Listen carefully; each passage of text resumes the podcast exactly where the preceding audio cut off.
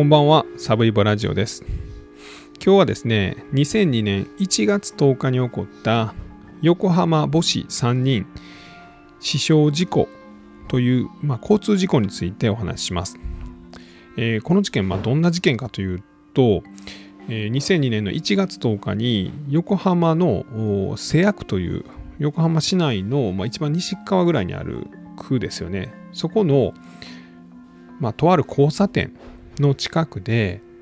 えそこを走ってた大型トレーラートラックですねの左側の車輪が外れて、まあ、タイヤが外れてでそのタイヤこのタイヤがですね、えーと直径1メーターぐらいで重さ140キロぐらいのタイヤですね。これが50メーターぐらい坂道を、まあ、ゴロゴロゴロゴロ転がってですねたまたまそこを歩いていた、まあ、お母さんと4歳の男の子でベビーカーに乗った1歳の男の子に、ま、直撃したという事故です。で、まあ、140キロものタイヤが、ま、加速をつけて転がってきてそれがまぶつかったということで、ま、お母さん29歳のお母さんが亡くなりました。で、まあ、不幸中の幸いではあるんですけど子どもたちはま軽傷で済んだということです。で、まあ、新聞とかテレビとかあとはま映画とかですね、まあ、お好きな方やったらピンとくると思うんですけど、まあ、この事故は、ま、後に映画化されましてですね「えー空飛ぶタイヤ」という映画となって2008年に公開されました。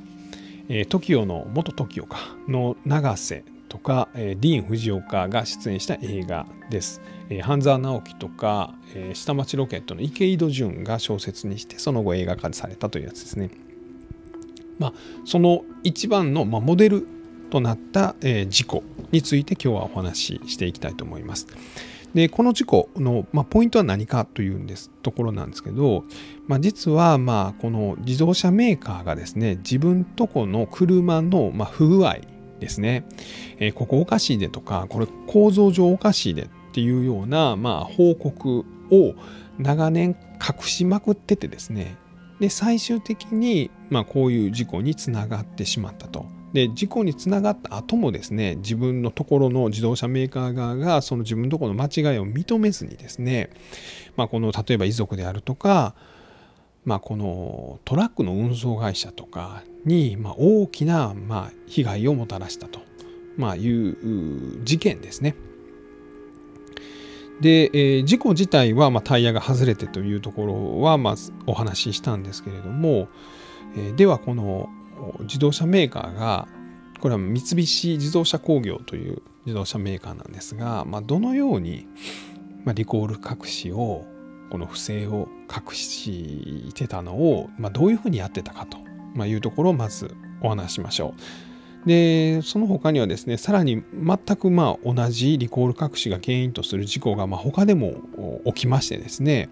で、まあ、最終的にまあこの事件がどのように決着したのかというところまでお話できたらと思っています。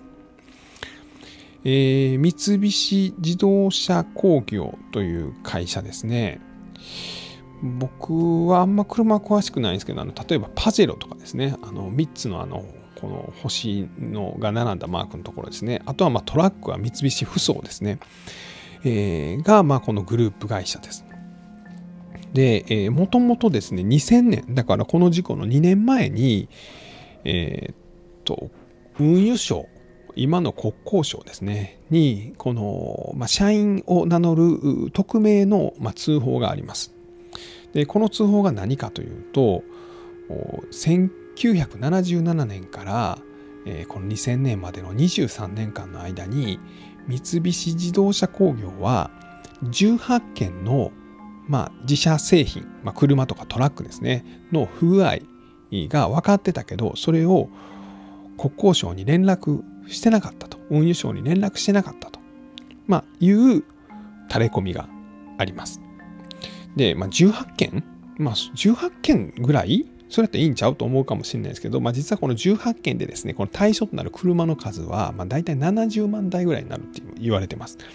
なので、まあ、自動車の欠陥なんで、まあ、70万人のドライバーに影響しますし、まあ、車ですからそのさっきのあの親子にタイヤが当たるみたいにですね、まあ、事故となったら、まあ、何万人何十万人下手したら、まあ、それ以上ですね何百万人にま影響するかもしれないという情報を隠してたということなんです。でこれは結構大問題になりましてもちろんこの運輸省だけじゃなくて警視庁のま交通捜査課というところが動いてですね最終的にこの三菱自動車工業のま工場とかま本社も調べられてリコール隠しがま判明しますでこれによって当時の副社長がなんかがま罰金数十万円みたいな刑になるんですね。罰金数十万ってちょっと安ないと思うんですよね。70万台近くに関わるようなリコールを隠してしかも23年間ほったらかしにしておいて数十万円。で、まあ、このめちゃくちゃ優しい結果がですね、まあ、後にですね、まあ、リコール隠しをさらに続けてですね、まあ、結局この2002年のこのお母さんをにタイヤをぶつけるみたいな悲惨な事故につながったんじゃないかみたいなことを言われています。で実際にまあこのただ2000年にこのリコール隠しが判明してですねこの三菱自動車工業自体は株価がもうめちゃくちゃ下がるとかもう自動車が全然売れへんようになるとか、まあ、そんなことにはなりましたで、え起こったのがこの2002年のこのタイヤ事故です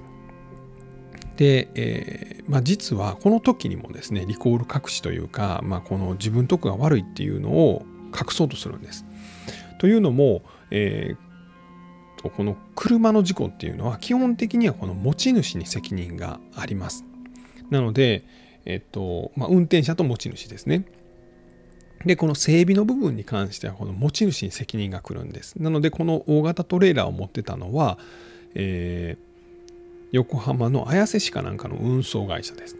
で、この運送会社の社長がですね、整備不良の、まあ、責任があるというふうに追及されます。で、三菱側はですね、こ設計には問題がなかったと。えー、責任はこの持ち主が整備不良だからだと、まあ、言ったことによって、えー、この運送会社は、まあ、廃業に追い込まれるんですね。というのも、まあ、マスコミもですね、まあ、こう、お母さんと子供たちを襲った140キロの、えー、凶悪、えー、恐ろしいタイヤみたいなんで、こう、報道しまくるわけなんで、まあ、連日ですね、この人殺し、やろうがみたいな電話かかってきますし、まあ、ビラも巻かれたりしてですね、まあ、このままじゃ商売やっていけんっていうので、まあ、この運送会社はまあ畳んじゃうんですね。で実はまこれだけじゃないんです。この三菱自動車工業にまつわるこの整備不良による整備不良茶はあのリコール隠しによる、ま、事故というのは実は同じ年の10月にですね今度は山口県で、えー、あるトラックの運転手さんがですねこの冷蔵車ですねあの冷たいものを運ぶトラックで、えー、高速道路の山口県の、えー、これ熊毛郡っていうかな？の辺りを高速道路走ってたんです。で、高速道路の料金所をですね、ノンブレーキで突っ切ってですね、で高速道路上にあるまあ建物みたいなのにガーンってぶつかって、そのまま車は大破して、この運転手さんも亡くなるみたいな、まあ、こういう事故が起こります。でこの時も三菱のトラックやったんですが三菱側はま責任を認めずですねこのトラックの運転手さんが整備不良と、ま危険運転ということで、えー、死んでんのにまあ、送検されちゃいます。でこの時はですねプロペラシャフトという、まあ、前輪と後輪の間をつなぐ、まあ、シャフトですね、えー、だいたいエンジンは前の方に車ついてるんで後ろのタイヤを、まあ、4WD とか FR とかいう後ろのタイヤをエンジンの力で回す時にはこのプロペラシャフトを通じて、えー、この力を後輪に伝えると、まあ、いうシャフトが、まあ、バキッと折れてそれがブルンブルンブルンとこう車の中でなんかいろんなものにガンガンガンガンって当たってですねその結果ブレーキが効かなくなってノンブレーキで料金所を突っ込んで建物にぶつかって死んだと、まあ、いうことなんです。で、えー、ただですね三菱まあいろいろやっとったしまたやってんちゃうみたいなことは実際マスコミとかにも言われてまして2003年になってですね神奈川県警が、えー、一番最初の、ま、お母さんの子供たちにタイヤがぶつかった事故。こちらの方で、まあ、この原因はですねタイヤ外れた原因はこのタイヤのこのハブ部分という、まあ、タイヤを支える部分ですね。この辺りがバキッと折れたんですけどもこれが他の車よりも設計的にまあ脆い設計になってたっていうのを神奈川県警がま突き止めます。でこれによってさらに翌年2004年になってようやく三菱自動車工業もしくはこのトラック部門の三菱ふそはですね、まあ、自分のところがま間違ってましたと、えー、74万台分にあたるまリコール隠しをしちゃってました。すいませんと。認めて。で、えー、例えばあのその以前におった会長とかあと取締役とかが、まあ、禁錮1年から2年ぐらいの刑を判決で受けてます。まあ、ただあの執行猶予ついてるんで、まあ、刑務所には入ってないんですけども。でさらにまあそのこれでまあリコール隠し取ったと。でさらに人も死んだと。で2人死んでますと。いうことで、まあ、三菱の株はまたガタ落ちになって売り上げも全然あかんようになって最終的にドイツのダイムラーという、まあ、グループですね、えー、自動車グループに、まあ、買われて、えー、子会社になったと、まあ、いうのが一応の、まあ、ゴールの話です。でこの「空飛ぶタイヤ」という、まあ、池井戸潤さんが書いた、まあ、物語の中ではですね、えー、TOKIO の永瀬がこのお母さんが、まあ、亡くなったこのタイヤ事故を引き起こした、まあ、トラックの持ち主の運送会社の社長役をしていました。であのディーン・フジオカですね男前ですねどっちもが、えー、三菱側の社員の役をやってました。でここがバチバチバトルになるんですけれども映画の中ではですね運送会社の社長の永瀬はですね、まあ、自分とこももちろん悪いけどいろいろ調べていったらですね三菱の車には欠陥があるということを突き止めるんですが、まあ、事実はそうはならなくてですね事実では運送会社の社長さんは、まあ、マスコミによるパッシングとかでまあもう自分とこの会社を畳んでしまったと、まあ、いう何ていうんですかね、うん、現実はま映画のようにですね、まあ、すっきりとはいかんかったと、まあ、いう結果になったという話です。で、まあ、これが2002年の1月10日に起こった、えー、っと横浜母子3人死傷事故の、まあ、全容なんですが、さらにこの事故にまつわる裁判でですね、まあ、この遺族側がま悲惨な目に遭わされたということがあるので、まあ、これをちょっと付け加えてお話しして、まあ、今日は終わりにしたいと思っています。えー、ま、不幸にもタイヤがぶつかってお母さんが亡くなってしまいます。で、このお母さんの遺族側はですね、三菱自動車工業をま訴えるんですね。ま、もちろんそれはもう、もともと折れやすいタイヤの形になっててでそれが折れてそれがぶつかってなくなったんですが当然ですね。でこの時のま損害賠償550万円をま三菱に請求しました。しかしこの時に担当してた弁護士がですね、えー、勝手にですねこの賠償金額の請求額を1億6550万円と1億6000万円アップしたんですね。でなんでこんなことやんねんって話なんですけどまあその遺族側も「えそんなにやるんですか？いやええんですええんです任しといてください私に」って言うんですが、まあ、なんでこんなこと弁護士やるかというと、まあ、実はこの賠償金の請求額の大きさによってですね弁護士はま成功報酬のま金額を変えることができるということで、まあ、当初550万円やったのが1億6000万アップして1億6550万になったことでこの報酬額をですね2110万円にしよったんですね。で、えー、裁判では結果的に、まあ、一番最初この遺族側が主張した550万円を三菱は支払いなさいとなりました。で賠償金は取れました。ですが弁護士の言ってる報酬額は2110万円なんですね。で、まあ、裁判費用とかも全部合わせてですね遺族は賠償金の額は550万なのに弁護士には670万円払わなあかんという羽目になりました。